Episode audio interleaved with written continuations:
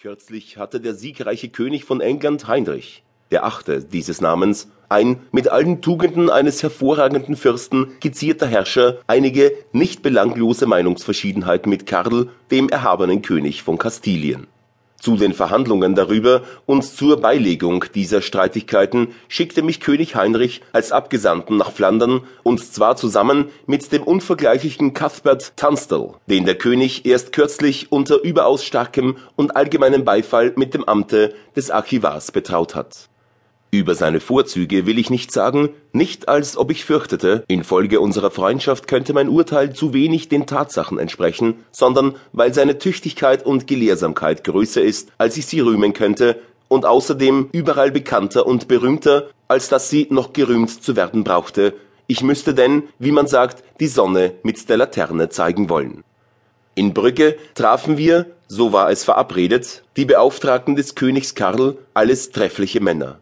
Unter ihnen befand sich der Präfekt von Brügge, ein hochangesehener Mann, der Führer und das Haupt der Abordnung, ihr Sprecher und ihre Seele jedoch war Georg Themsitius, der Propst von Kassel, ein Redner von einer nicht nur erworbenen, sondern auch angeborenen Beredsamkeit, außerdem ein überaus erfahrener Jurist und im Verhandeln ein vortrefflicher Meister durch seine Begabung und beständige Praxis ein und das andere Mal kamen wir zusammen, ohne in gewissen Fragen eine rechte Einigung zu erzielen. Da verabschiedeten sich die anderen für einige Tage von uns und reisten nach Brüssel, um sich bei ihrem Fürsten Bescheid zu holen. Inzwischen begab ich mich, die Geschäfte brachten es so mit sich, nach Antwerpen. Während meines Aufenthaltes dort kam häufig außer anderen, aber immer als liebster Besucher Peter Agit aus Antwerpen zu mir er genießt großes Vertrauen bei seinen Landsleuten und nimmt eine angesehene Stellung ein, verdient aber die angesehenste. Man weiß nämlich nicht, wodurch sich der junge Mann mehr auszeichnet. Ob durch seine Bildung oder seinen Charakter, ist er doch ein sehr guter Mensch und zugleich ein großer Gelehrter, außerdem ein Mann von lauterer Gesinnung gegen alle, seinen Freunden gegenüber aber von solcher Herzlichkeit, Liebe, Treue und aufrichtigen Neigung, dass man kaum einen oder den anderen irgendwo findet, den man als einen ihm in jeder Beziehung gleichwertigen Freund bezeichnen möchte. Er besitzt eine seltene Bescheidenheit, niemandem liegt Verstellung so fern wie ihm, niemand ist schlichter und zugleich klüger. Ferner kann er sich so gefällig und harmlos witzig unterhalten, dass der so angenehme Umgang und die so liebe Plauderei mit ihm zu einem großen Teile mich die Sehnsucht nach der Heimat und dem heimischen Herd, nach meiner Frau und meinen Kindern leichter ertragen ließ, denn schon damals war ich über vier Monate von daheim fort und in überaus beängstigender Weise quälte mich das Verlangen, sie wiederzusehen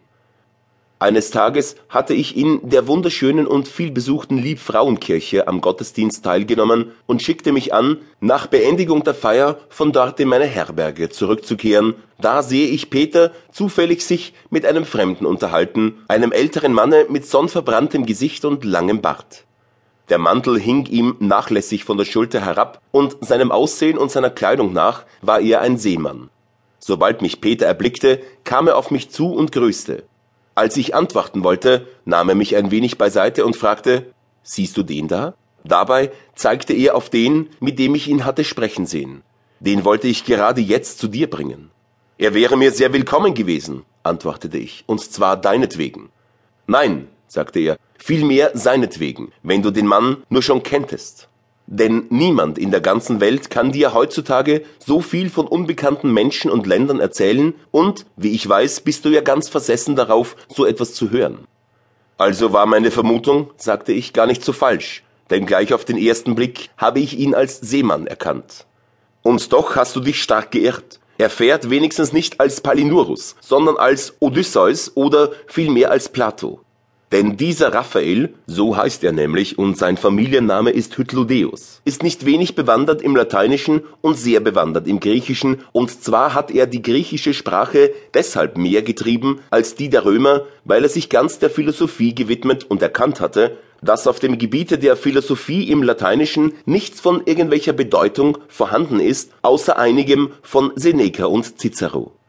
dann überließ er sein vom Vater ererbtes Gut, in dem er wohnte, seinen Brüdern, schloss sich, er ist nämlich Portugiese, dem Amerigo Vespucci an, um sich die Welt anzusehen und war dessen ständiger Begleiter auf den drei letzten seiner vier Seereisen, die man schon hier und da gedruckt lesen